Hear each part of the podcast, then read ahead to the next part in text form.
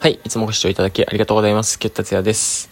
えーとですね、えー、まあ、お題ガチャをやっていくんですけれども、えー、最近はですね、もうこの9月前半に向けてですね、いろんなことを準備をしておりまして、えー、まあ、コマーシャルの撮影あったりとか、舞台がですね、僕が出演するのももう2個あって、ワークショップ、2個とか3つあるんですかね。ワークショップも3つぐらいあって、あとね、ダンスリックスの公演があるっていう、えー、結構なかなか、なかなかなスケジュールになってまいりましたが、えー、元気にやっております。というわけでですね、えー、今週の、えお題ガチャを通してですね、生活の豊かさをですね、探求していきたいと思います。というわけで、今週のお題はこちら。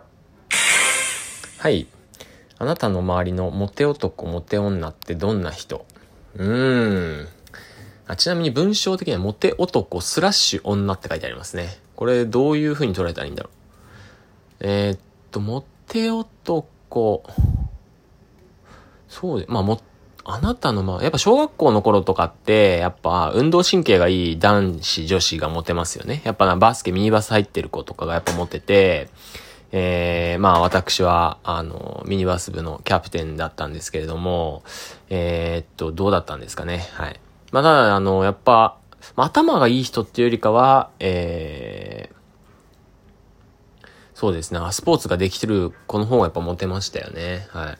女の子も一緒だったと思いますね。あとはなんだろう、やっぱ明るくて元気な子、まあ、うーん、その当時はね、やっぱモテますよね。はい。今ってどうなんだろうな。今ってやっぱモテるっていう、なんかね、僕の感覚なんですけど、やっぱね、あんま派手な人ってね、まあ、ちやほやはされるかもしれないんだけど、やっぱね、こう、結婚のこととか多分考えるんですよ。僕も33歳になって、ちょっとそういうのなんかこう、感じてはいるんですけど、やっぱ安定みたいな、安定っていうか安心とかね、なんかこう、精神的にな部分、安らぐとかですね、そういうところにこう、惹かれて、えー、互いに惹かれていってる部分ってあるんじゃないかなって、えー、思います。まあ、だからいわゆる面食いみたいな感じを、えー、上回ってきてる感じしますね。20代ってやっぱまだ面食いでいられたんですけど、なんだろうね、遊んでいられるって感じですかね、きっとね。けど、えー、今はやっぱ、その、なんだろうな、別に優しいとかじゃないんですよね。なんか一緒にいて、この後も40年間ぐらいとか50年間ぐらい共に過ごすっていう覚覚悟というかですね、なんか、うん、雰囲気が、あの、見通せる人っていうのがモテるんですかね。モテる、モテる人ってあんまいないですよね。この年代になってくると。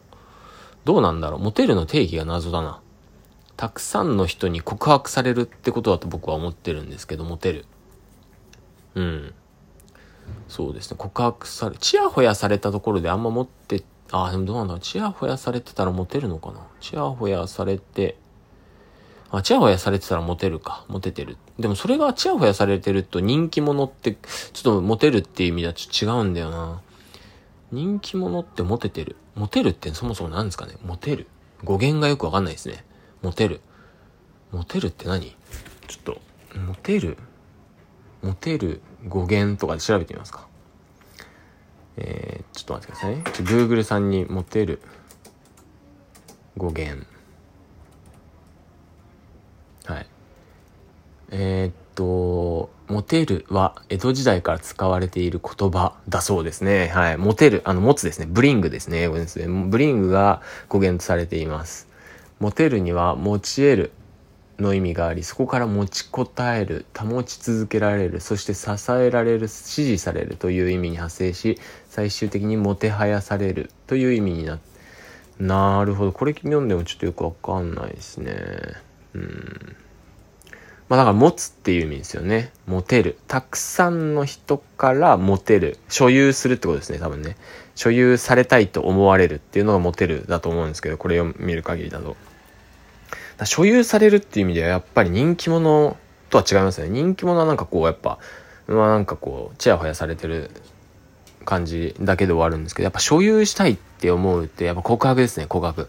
告白をたくさんの人からされるっていうのは、今、この年代で別にいないよね。だからあんまいなくって、さっきのやっぱ結論になるんだけれども、あの、どっちかというとこう安心とかっていう人を、えー、見ていく感じがあるんで、そういう人ってあんまりこう、モテる、うん、モテるっていうか、なんだろうな。なんか分散してるイメージがあるな。うん。というわけで、えー、あなたは周りのモテ男女。そうですね、ちょっと本題とずれてしまいましたけど、まあ安心できる人なんじゃないですかね。本当に安心して、ちょっとダンディーな感じはい。で、チヤホヤされる人はですね、やっぱ、まあ見た目がですね、美しくてですね、なんかノリが良くて明るくてですね、あの、かといって、あのー、にもかかわる、にもかかわらずというか、かつ、えー、優しいとかですね、そういう感じの人がやっぱ普通にまあモテるんじゃないですかね。はい。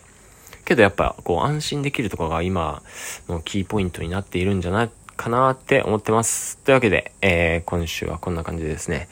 えー、っと、最近、そうですね、8月の21日に、あの、ダンスのですね、えー、まあ、踊りを別に専門としてない人たちがですね、まあ、自由に踊るっていう公演を、えー、フォーラム美術館でやりますね。はい。で、そのですね、1、2、3日後に、8月24日にですね、実は僕あの公演がありまして、えー、まあ、僕も出ますね。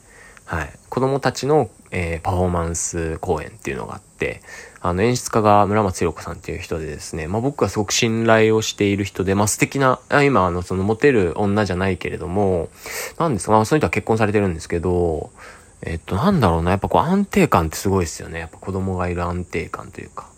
うん。で、そして新国立劇場のね、もともとあの演、演出助手をやられてた方なので、まあ知識も、えー、まあ比較的豊富で、かつ、あ、まあ、経験が豊富ですね。なので、あの、すごく面白い、えー、作品になるのかなと思っています。まあ、僕とは全然違う感じの、えー、作品になると思いますので、ぜひ皆さん来てみてください。24日はですね、中野小劇場ですね、昼公演が、えー、12時の回と14時ぐらいの回かな。えー、結構カツカツっと入ってきますね。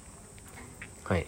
あとはですね、実は9月にですね、その村松弘子さん演出でですね、僕が、えー、ソロを、えー、まあ、踊ったり演劇をするというですね、一人公演、ロボットと共演するっていうのは実は、ふんわり進んでおりましてですね、えー、これどうなるんですかね。まあ、僕もちょっとその辺までやっぱずっとバタバタしているので、本当に申し訳ない、参加できづらくて申し訳ないなとは思っているんですけれども、えー、そうですね。ここは頑張り時かなと思ってます。あの、帰り道にね、あの、ケセランパサラン、ケセラン、ケセランパサラン、ケサランパサランとですね、出会ってですね、えー、一回打ち合わせした日の、えー、帰り道に出会ってですね、あ、なんかうまくいきそうだなとかって思いました。はい。というわけで、えー、それがですね、日程はちょっと、えー、いくつだ、9月11かな？あの、911の日ですね。はい。